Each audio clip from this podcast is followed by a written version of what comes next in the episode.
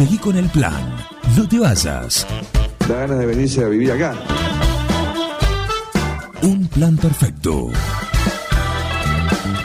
Una banda de radio. Crack total.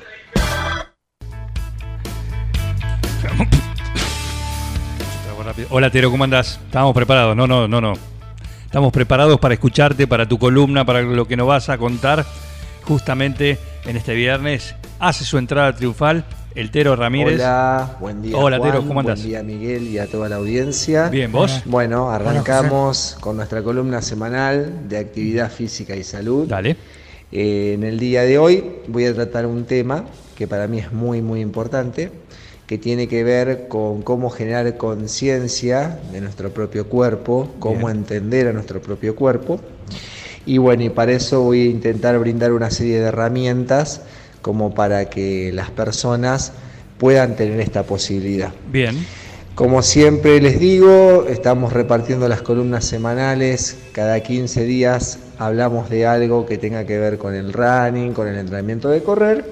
Y cada 15 días hablamos de algo que tenga que ver con la actividad física, con el mundo del movimiento en general. Bueno, como para arrancar, les voy a contar, digamos, o les voy a, poner un, un simple ejemplo eh, de por qué es importante esto. Cuando nosotros normalmente efectuamos una lectura, ¿sí? con la idea de darle a, a nuestro cerebro algún aprendizaje tipo cognitivo, para que nos quede, digamos, alguna especie de saber, nosotros lo que tenemos que hacer es leer de manera atenta, concentrada y tratar de dispersarnos lo menos posible para que no se pierda información. Si uno realiza una lectura pensando en problemas que, que tuvo durante el día o en situaciones que se pueden generar después o, o con la mente dispersa, normalmente lo que uno lee no se internaliza, sino que se pierde o pasa de largo. Con el movimiento pasa algo parecido. O sea, yo para poder internalizar determinadas cosas debería tomar conciencia, prestar atención y estar concentrado mientras, mientras ejecuto eh, esa actividad, ese movimiento y demás. Ahora, ¿cómo se puede hacer esto o cómo se puede mejorar esto?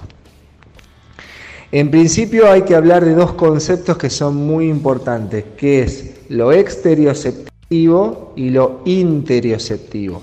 O sea, básicamente lo que viene de afuera y lo que yo puedo sentir desde adentro, o sea, afuera y adentro. Lo esteroceptivo tiene que ver con todos aquellos estímulos que vienen del medio externo y que yo los capto, digamos, o uso como canales los sentidos. ¿sí? Yo uso la vista, el oído, el olfato, el gusto y el tacto. Aquí es donde entra y cobra real importancia el rol del docente, de nosotros como educadores, que para mí es fundamental. Yo siempre intento no dar una simple clase y que la persona tome una clase, sino todo el tiempo explicar y usar todos estos canales, los que pueda, sobre todo lo que es la vista, el tacto y el oído, para que la persona pueda entender, pueda comprender ese mensaje que yo le estoy mandando desde afuera, que es la parte, ¿sí? les vuelvo a repetir, lo exteroceptivo, lo que viene de afuera. Entonces, ahí es donde el docente tiene que usar recursos para mostrar, para mostrar, recursos verbales y recursos de tacto como para que el alumno pueda entender esto. Por eso siempre digo, no es solamente dar una clase, es explicarla, es ver todas las formas y todas las herramientas que tengo como para que la persona pueda entender lo que estamos haciendo. Eso es un recurso valiosísimo, valiosísimo, y que nosotros como docentes tenemos que trabajar y tenemos que explotar al máximo. Después está lo interioceptivo, lo que viene desde adentro, la capacidad que tenga nuestro alumno de sentir su cuerpo por dentro, de ver qué le dice su cuerpo por dentro.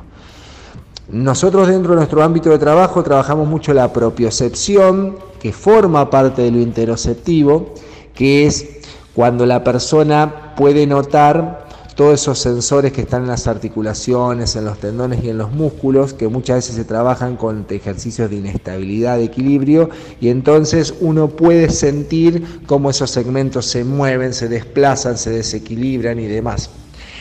Pero básicamente lo interoceptivo, yo recomiendo que uno intente trabajarlo, la manera más fácil de empezar a, a estimularlo, es mediante la práctica de ejercicios que involucren la respiración. Por sobre todas cosas, la respiración. Con técnicas de meditación hay un montón, sí, o con prácticas de actividades como el yoga, bueno, como el pilates, en donde uno puede tener espacios en donde empieza a pensar qué está pasando con su cuerpo desde una mecánica respiratoria específica que me permite conectarme, a un reconocimiento de cada parte del cuerpo e intentar ver qué pasa adentro. Ahora, ¿cómo lo aplicamos esto? ¿Sí?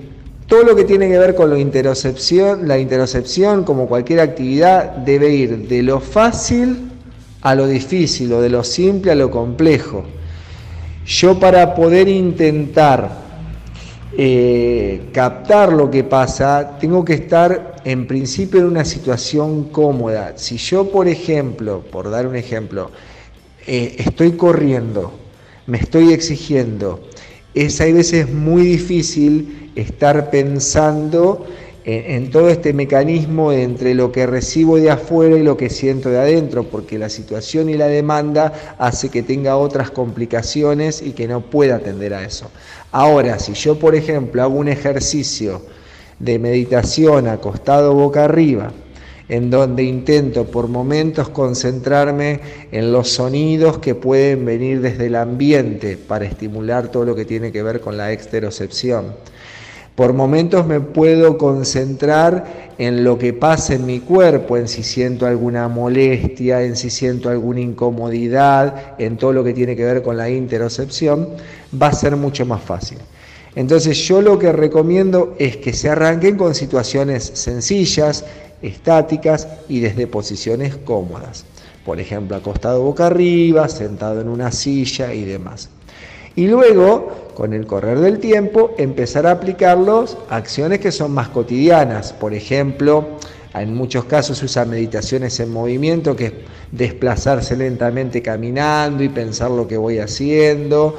Em, bueno, pero con, ejercicios básicos. Y de ahí en más, sí, poder trasladarlo a algún momento en el que esté haciendo una actividad física eh, con cierta dificultad. Pero es todo paso a paso. Ahora, ¿por qué les estoy hablando de esto?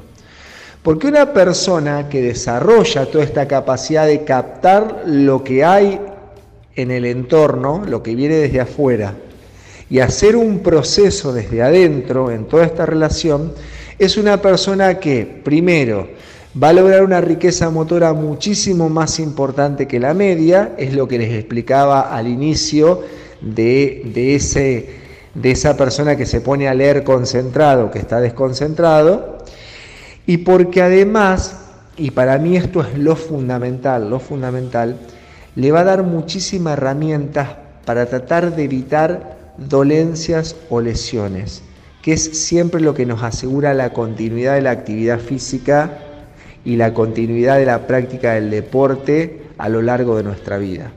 Una persona que tiene mucha sensibilidad para captar lo que pasa afuera y lo que nos genera dentro del cuerpo, es una persona que probablemente se va a dar cuenta de pequeñas molestias, de incomodidades o distintas situaciones que otra persona cuando se da cuenta ya está invadida por el dolor, ya tiene muchas molestias y demás. Entonces, por un lado, nosotros como docentes tenemos que dar todos los recursos que estén a nuestro alcance para estimular todos esos canales, ¿sí? que son los sentidos, para que la persona pueda recibir la información y la pueda procesar y manejar de la mejor manera.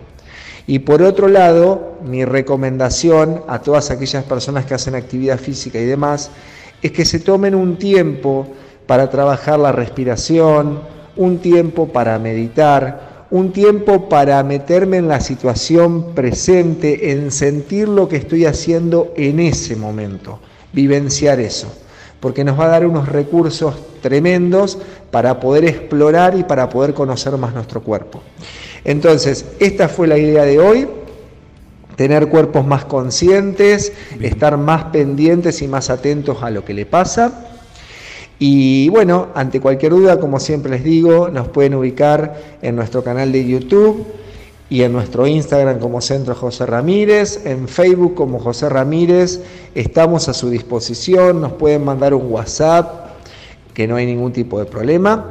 Y bueno, nos vemos la semana que viene, les dejo un saludo. Bueno, Tero, tómate algo, escucha tu cuerpo, escucha lo que te... No. Algún día va a tener un problema este chico, ¿eh? Algún día va a tener... Va a tener un problema. Tenía una clase ahora 10.30 va de un lado a otro, va de un lado a otro, se mueve durante todo el día con las cosas de la casa, con las cosas del gimnasio, con la preparación de los 21K de 9 de julio el próximo, para el próximo mes, ¿eh? en abril. ¿eh? Así que la edición 2023, un montón de cosas y por eso está ahí en su centro, Centro José Ramírez. Así lo encontrás altero, a nuestro profe, el que está cada semana con nosotros y nos brinda estos tips, como el de hoy. Escuchar al cuerpo, ¿eh? escuchalo. Está haciendo gestiones para que refresque en abril. Por favor. ¿Llega a correr los 21K con este calor? Sí, por favor, eh, por favor, increíble. No sé. Vamos a ver qué pasa en, abril. No sé, decir que sobre fines de abril. Fines de abril. Ya el último domingo de abril es. Así que debería, debería estar un poquito más, más llevadero. Veremos. Seguí con el plan. No te vayas. Da ganas de venirse a vivir acá. Un plan perfecto. Una banda de radio. Crack total.